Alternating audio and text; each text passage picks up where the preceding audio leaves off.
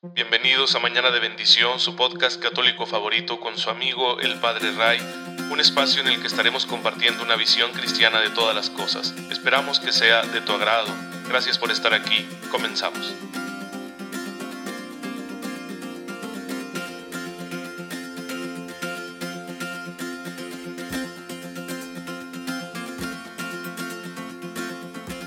Muy buenos días queridos hermanos, muy feliz viernes, bienvenidos a su podcast católico favorito con su amigo el Padre Ray. Aquí están ustedes en Mañana de Bendición, un episodio más. Y recuerden que los viernes tradicionalmente la iglesia pues nos invita a recordar la pasión de nuestro Señor Jesucristo, a venerar su entrega en la cruz. También son días en los que tradicionalmente hacemos un acto de, de veneración, de consagración al Sagrado Corazón de Jesús. De hecho, en la liturgia de hoy, la iglesia nos propone celebrar precisamente una misa al Sagrado Corazón de Jesús. Y qué interesante que haya esta diosidencia, porque el día de hoy estamos celebrando a los santos mártires chinos. Fíjense que hay constancia de la labor misionera de la iglesia en China desde el siglo XVI, gracias al ejemplo del jesuita Mateo Ricci. Su evangelización estaba pegando mucho porque estaba bastante inculturada, es decir, Mateo Ricci se dio a la tarea de comprender la cultura china, eh, de asumir de algunas de sus costumbres, de manera que desde ahí pudo evangelizar como si fuera uno más de ellos. Sin embargo, no prosperó mucho este eh, ejemplo de Mateo Ricci por cuestiones pues de pugnas internas dentro de la iglesia, ¿no? Porque lo veían como si por vestirse como chino estuviera renunciando a su fe. Pues no, ¿verdad? El asumir aspectos, rasgos culturales de un pueblo no significa que estemos renunciando a nuestra fe. Y eso sucedió y quizá por eso la estrategia de Mateo Ricci no progresó, pero la semilla se quedó sembrada y desde entonces empezaron a progresar las misiones en China, especialmente en el siglo XVII, donde ya algunos obispos misioneros fueron enviados por la Santa Sede y pues eh, eh, luego que empezó a crecer la comunidad vinieron las persecuciones. ¿sí? Se acusaba a los cristianos desde aquel entonces, como siempre ha sido, de minar la autoridad de los gobernantes, en este caso la autoridad imperial, porque China era un imperio por aquel entonces. Y desde el siglo XVII hasta el siglo XIX se dieron grandes persecuciones en las que murieron muchos hermanos y hermanas nuestros por el simple hecho de querer llevar el Evangelio a los demás. Y estamos hoy pues recordándolos con cariño porque son un gran ejemplo de fe para nosotros. A lo largo de ese tiempo, muchos misioneros extranjeros, sacerdotes, obispos, religiosas, eh, hermanos religiosos, muchos laicos, catequistas, especialmente locales, nativos, chinos, y algunos seminaristas y sacerdotes chinos, que ya empezaba a crecer también el clero local por aquel entonces. Y bueno, también ellos fueron martirizados, rechazados, perseguidos, eh, fueron muchas más las víctimas de, esos, esas persecuciones que se dieron durante esos siglos, pero pues eh, tenemos constancia no de todos los que han fallecido, y sí de algunos que dieron un testimonio muy claro en el momento del martirio. Así que el día de hoy encabeza la lista de los santos mártires chinos Agustín Xiao Rong, un presbítero de los primeros sacerdotes chinos ordenados eh, en el territorio de esta gran nación él va a fallecer víctima de la persecución que se dio en el siglo XIX eh, y junto con algunos compañeros sacerdotes y seminaristas. Entre todas las víctimas del imperio, todos los perseguidos entre estos santos, son 120 los que San Juan Pablo II canonizó en el año 2000. Eh, brilla el testimonio de una niña de 14 años, que su nombre, ahí se los voy a decir, a ver si puedo pronunciarlo bien, su nombre es Ana An Shin. Ana An Shin. Ella tenía 14 años y sin embargo no aceptó lo que le estaban proponiendo, que era renunciar a su fe, y terminó dando el testimonio de su sangre. Durante principios del siglo XX volvió a recrudecerse la persecución y fue ahí donde murieron muchos más misioneros y otras personas. Se habla de cerca de 30.000 católicos que fueron martirizados durante esa persecución de principios del siglo XX. Y bueno, ahora con el régimen comunista, maoísta, que sigue teniendo China hasta el día de hoy, pues la iglesia sigue siendo perseguida. Se están intentando no llegar a acuerdos, es complicado. A mí no me gusta la idea de permitirle al gobierno chino tener tanta autoridad sobre la iglesia local, pero es que ya son muchos años de persecución, de una iglesia en la clandestinidad, de muchos martirios, sacrificios. El día de hoy hay sacerdotes, obispos chinos que son verdaderos confesores porque no han muerto debido a las persecuciones, pero les ha tocado ser apresados injustamente, ser confinados, ser torturados, estar eh, mucho tiempo encerrados, ejerciendo su ministerio en clandestinidad. La verdad es que nos dan un gran ejemplo. Todos estos hermanos nuestros que no han querido renunciar al tesoro de la fe a pesar de que saben lo que implica. Y para nosotros, cristianos occidentales, que quizás vivimos nuestra fe de manera muy cómoda, pues eh, hay que volver la mirada hacia ellos para aprender que si se tiene confianza en el Espíritu Santo, como dice el Evangelio de hoy, uno puede mantenerse firme en su fe, pase lo que pase, ante cualquier persecución, tribulación y también ante los engaños del enemigo que creo yo que para los cristianos occidentales eso es lo más fuerte, que nosotros perdemos la fe no por las persecuciones, sino por las tentaciones sutiles que nos va metiendo por ahí el enemigo y que nos van alejando de nuestra fe, que nos llevan a preferir las comodidades de este mundo, que nos llevan a preferir pues esta cultura consumista, hedonista, relativista, en lugar de vivir como cristianos auténticos. Y contemplar la vida de estos hermanos nuestros que en tantas naciones al día de hoy siguen siendo perseguidos y aún así no dejan a Jesús, nos puede alentar muchísimo para dar testimonio en nuestra vida ordinaria, para dar testimonio de Jesús con la fuerza del Espíritu Santo, pues en esos pequeños martirios que todos tenemos en la vida familiar, en el trabajo, en la vida pública y, cómo no, también en nuestra vida íntima, en el interior de nuestro corazón, en nuestros pensamientos, se libra un verdadero combate. Ahí también hay martirio, es decir, ahí también tenemos que dar testimonio y tenemos que morir a nosotros mismos para anunciar el Evangelio. Vamos, que hay que evangelizarnos nosotros mismos, evangelizar este terreno inmenso que es nuestra mente, que son nuestros afectos, para que no vayan a ser conquistados por el enemigo y nos lleven luego a dar el mal testimonio exterior, que ahí ya nos convertiríamos hasta sin quererlo, pues en agentes de una antievangelización.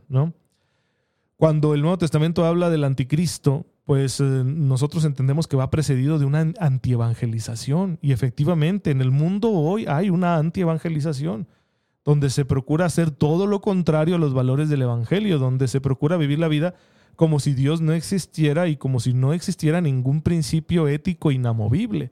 Eso lo estamos enfrentando en las sociedades occidentales al día de hoy. Y nosotros somos cristianos de las sociedades occidentales. Así que tenemos que dar testimonio y detener esa antievangelización siendo proclamadores del Evangelio. Y bueno, dice el dicho que el buen juez por su casa empieza. Entonces el primero que tiene que evitar ser conquistado por esa antievangelización soy yo. El primero que tiene que dejarse evangelizar por el verdadero evangelio que procede de Jesucristo nuestro Señor y de su iglesia, soy yo.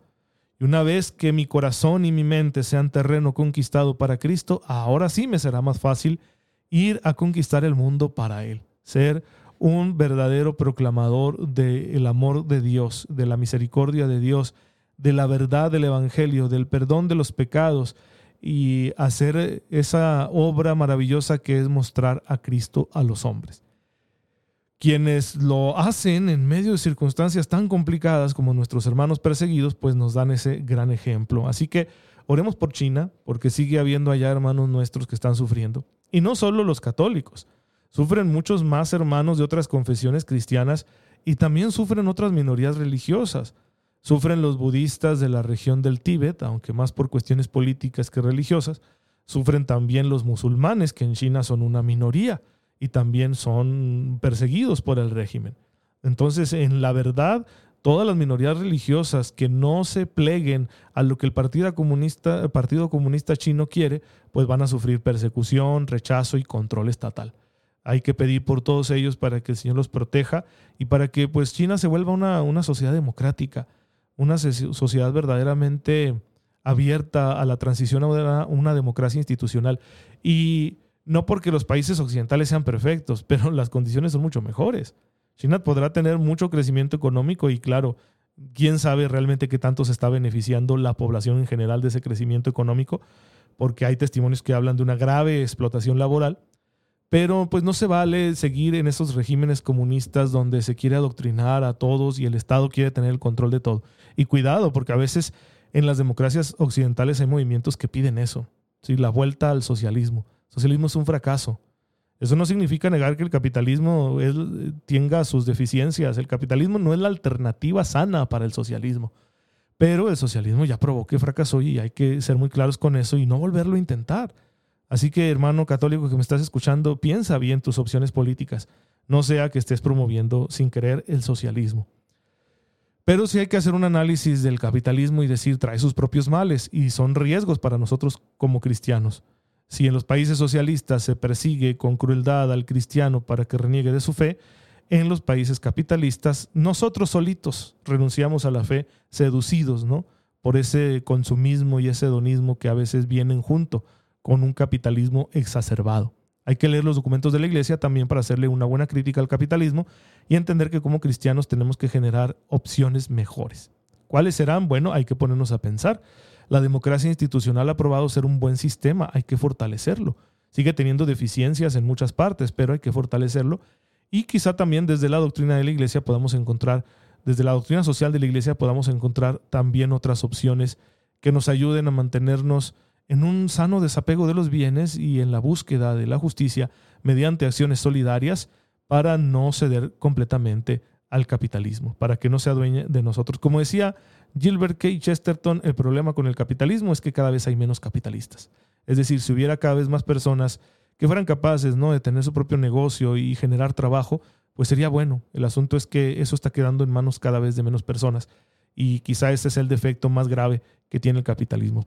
Hay que estudiar el tema, conocerlo. Ojalá que aquí en Mañana de Bendición también podamos explorar eso desde la doctrina de la iglesia. Pero bien, el testimonio de los mártires ahí está y nos ilumina. Pidamos por nuestros hermanos en China, agradezcamos durante todos esos siglos a tantos hermanos y hermanas nuestros que fueron fieles al Señor hasta derramar su sangre por Él. Tomemos su ejemplo para nosotros y con su intercesión pues hay que seguir adelante en el camino del Señor. Y lo que les permitió tener esa fortaleza fue su confianza en el Espíritu Santo. Y para confiar en el Espíritu Santo hay que orar y ellos lo hicieron. Así que la oración es muy importante. Jesús nos enseñó a orar. Nos dio un modelo de oración, una espiritualidad de comunión con Dios a través del Padre Nuestro. Y por eso el catecismo fundamenta su enseñanza espiritual en las peticiones del Padre Nuestro. Y estamos ya estudiando la última, que es esa frase que dice, líbranos del mal. Hemos llegado ya a ese punto. Dice el número 2853 del catecismo que la victoria sobre el príncipe de este mundo ya se dio. Cristo lo venció en la cruz. Ahí con su muerte la vida ha triunfado, el amor ha triunfado, el bien ha triunfado. Han salido perdiendo la muerte, el odio y el mal. ¿Sí? El príncipe, príncipe de este mundo está vencido, está echado abajo, pero todavía está dando patadas de ahogado. Y ahí es donde nos puede lastimar fuertemente a todos nosotros. Por eso tenemos que seguir combatiendo hasta el final, hasta que Cristo vuelva, siempre confiados en que el Señor Jesús, quien fue el que lo venció, está con nosotros y en su nombre nosotros podremos seguirlo venciendo. Así que podemos decir en todo momento, aléjate Satanás y en el nombre de Jesús, póstrate ante su cruz. ¿sí? Podemos decirlo constantemente siempre que nos, nos sintamos particularmente tentados o cuando francamente sepamos que estamos enfrentando a las fuerzas del mal y no solo porque haya una manifestación así sobrenatural y se me estén moviendo las cosas y todo eso, que la verdad creo yo no solo que es bastante raro, sino que al demonio le conviene poco hacer eso. Sin embargo, muchas veces uno sí siente tentaciones muy fuertes en las que dices, ay caray, como que no soy yo nada más, no es solo mi debilidad, aquí me estaban haciendo una propuesta así tipo padrino, ¿no? Le haría una propuesta que no podrá rechazar y a veces lo sentimos muy claro y ahí podemos reconocer con cierto grado de certeza que ya esa tentación no está llegando a nosotros solo por nuestra debilidad, sino que viene acompañada de la insidia del enemigo.